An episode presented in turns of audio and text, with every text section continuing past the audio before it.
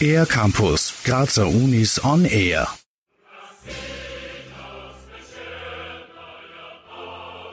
Die bevorstehende Präsidentschaftswahl in Russland wird wohl kaum für Überraschungen sorgen.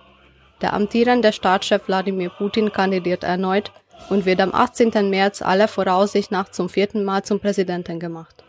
Benedikt Harzel, Assistenzprofessor am Russian East European Eurasian Studies Center der Uni Graz, zur Wahl. Ein Problem ist ganz klar, dass in Russland die Unvorhersehbarkeit eines Wahlergebnisses nicht gegeben ist. Und das ist eigentlich ein sehr starkes Zeichen einer funktionierenden Demokratie.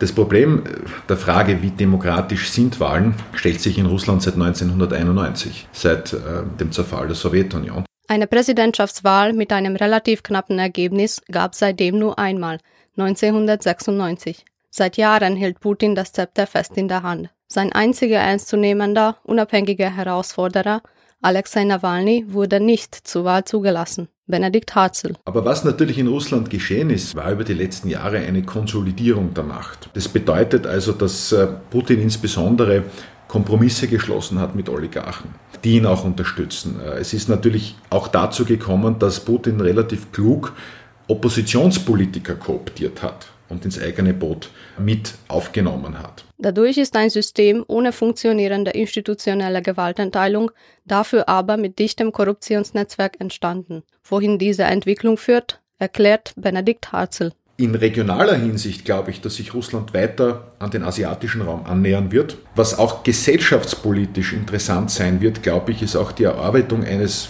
eines russischen Sonderwegs hinsichtlich der Politik, hinsichtlich der Demokratie und auch hinsichtlich der Universalität von Menschenrechten. Wie sich die Beziehungen zwischen Russland und Europa, insbesondere zu Österreich, entwickeln, schätzt Benedikt Harzel so ab. Momentan sind die Beziehungen zwischen Russland und Österreich relativ gut. Das wird sich auch kaum ändern. Aber die Abwendung Russlands von Europa, ich glaube, dass sich dieser Trend fortsetzen wird und ich glaube auch, dieser Trend sollte auch äh, in Europa die eine oder andere Alarmglocke läuten lassen. Der Sieger der russischen Präsidentenwahl 2018 mag zwar schon feststehen. Wie die nächsten sechs Jahre unter Wladimir Putin das Land und die Weltpolitik beeinflussen werden, bleibt jedoch noch abzuwarten. Für den R-Campus der Grazer Universitäten, Eva Sabo. Mehr über die Grazer Universitäten auf ercampus-graz.at